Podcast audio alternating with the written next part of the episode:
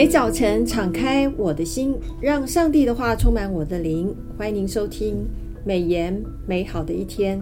各位听众好，杨牧师平安，兄妹姐妹平安，听众朋友大家好，杨牧师好。我们按着每日研经释义的进度，呃，开始要读另外一卷书哈，叫做《以弗所书》。这是保罗在监狱当中写的信，也是保罗比较后期，已经即将迈入这个生命的终点的这个。没错。那对象当然就是以佛所教会啊。我们同样有三个问题要请问一下杨牧师。第一个问题，以佛所书也被称为是教会蓝图的一卷书。嗯、是。那教会是人经历生命更新跟关系最合一的一个地方。那请问一下，以佛所书的核心信息是什么？是的，啊，其实美言作者温永生院长在以弗所书简介里面有提到，以弗所书也被称为。启示教会蓝图的一卷书啊，把教会描描绘为上帝的新人类，教人在教会当中经历生命的更新与关系上的合一。教会也是一一个群体哈，与上帝和好之后，拥有新的身份，是圣徒，是上帝家里的人，也成为上帝借圣灵居住的所在。简言之，一到三章。着重在我们借基督的救赎生命得更新，关系得到恢复。四到六章启示我们拥有新的身份之后该有的新生活。借着效法基督，建造荣美的教会，荣耀上帝。大卫鲍森博士在他所著的新约中南当中指出，为了阻止亚细亚的异端侵害教会。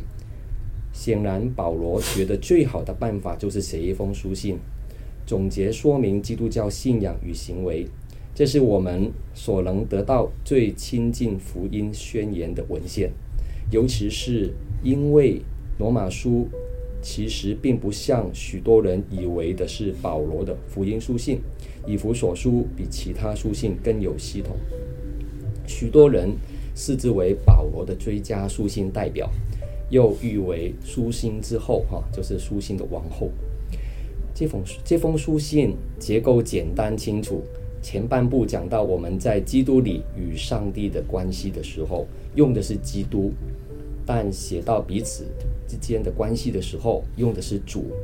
使我们与神有关系的是基督，而他是管理我们彼此关系的主。因此，保罗在以弗所书的前半欧热了。救恩如何临到信徒？后半部则是指出信主之后行事为人当如何。务必留意的是，不是借由行善而得救，乃是得救为了行善。世人以为行善可以救自己，福音却说我们得救是为了行善，这是两种截然不同的观念。全书的要句是在基督里，每一项重要的真理。都直接关联到基督，他是神永远计划的中心。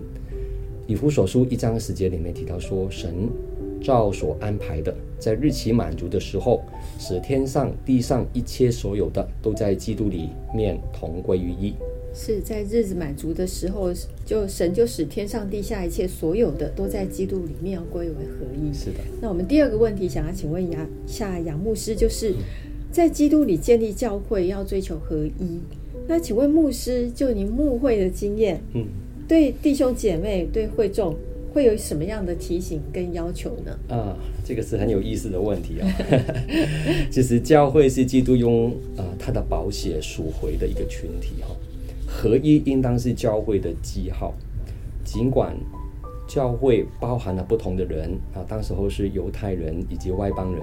那以我牧养的伯特利教会，有从澳门来的华侨、香港来的华侨、广东来的华侨、韩国来的华侨，还有本地的弟兄姐妹所组成的，但仍然是合一的。这里讲的合一，并不是指没有差异、完全一样的意思。合一乃是指众信徒在信仰上同归于一，认识上帝的儿子，得以长大成人。达到基督完全长成的身量，哈，就是以弗所书四章十三节所提到的。为了让教会维持合一，信徒必须要竭力用和平彼此联络，就是四三三节提的。每一个人必须要遵循圣灵的领导及依靠上帝的能力，朝同一个方向前进。以伯特利教会为例，今年十月到明年的二月，很有可能就要拆除原来的建筑物，需要找临时聚会的地点，等待建商两到三年在原址合建大楼，我们再搬回来原址聚会。这是教会目前的方向。要达到这样的境界，我们需要在上帝的爱中谦虚、温柔、忍耐，用爱心互相宽容，就是四章二节提的。我们不能松懈，必须凡事谦虚温柔，并知道自己永远都还有改进的空间。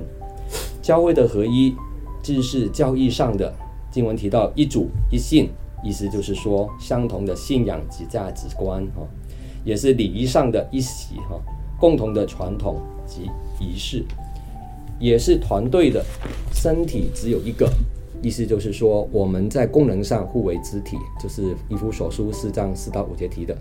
为什么基督徒要为了微不足道的差异争执呢？却看不见我们其实有更多的共同点。我们敬拜同一位天父上帝，他在我们的心里动工，我们也领受他慷慨给予的相同的。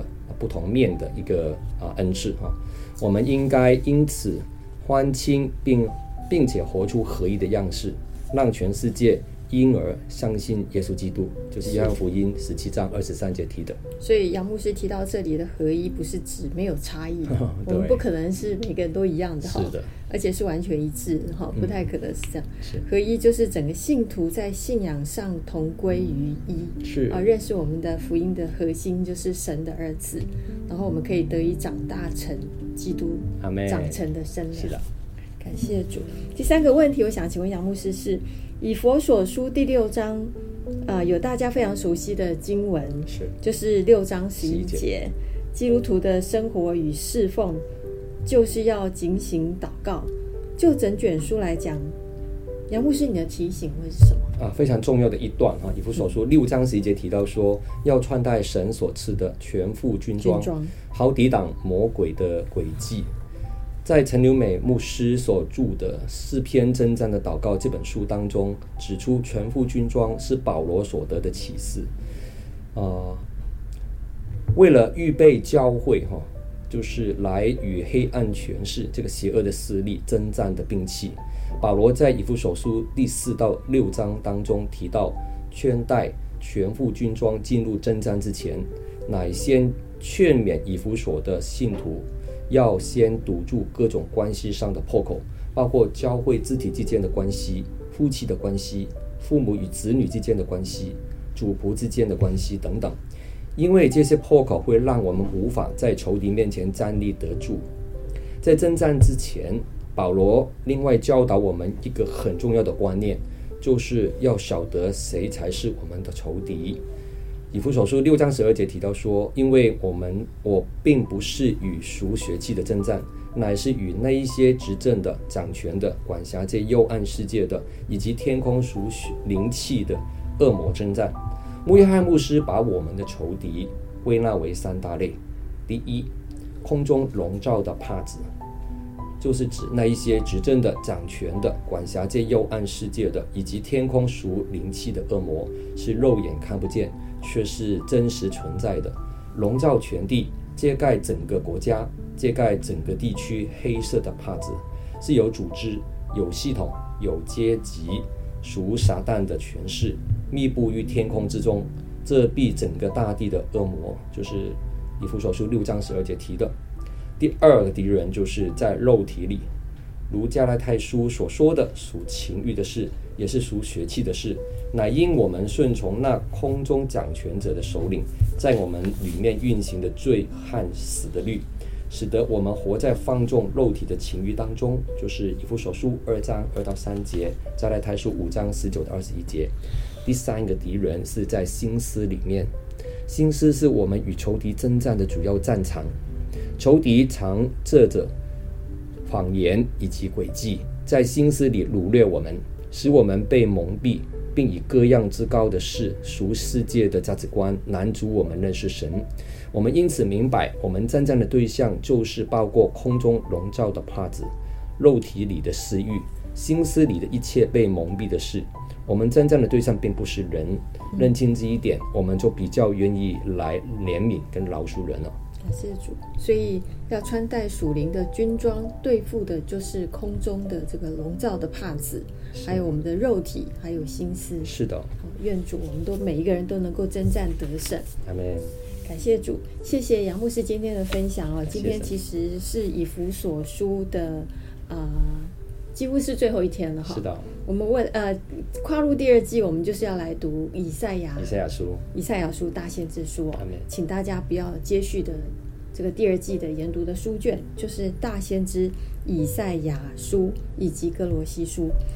那再次的提醒大家，每日研经是一是台湾历史最悠久的灵修季刊。我们真的是每天一天一夜的陪伴大家，来把啊、呃、陪伴着大家五年来精读圣经一遍。以前我们常常觉得大先知书不好读啊，嗯、还有可能以佛所书也不是那么好读。那现在透过呃杨牧师的陪伴，透过每日研经事业的陪伴，我们都可以顺利的呃一天一夜的读完，这是一件很美好的事情。所以还是邀请大家按着每日研经释义的进度，呃，可以帮助你从难懂的经文当中得见属灵的亮光。感谢大家今天的这个呃，感谢杨牧师的分享，也感谢大家今天的收听。呃，愿上帝的话语丰富充满我们的生活，使大家福杯满溢。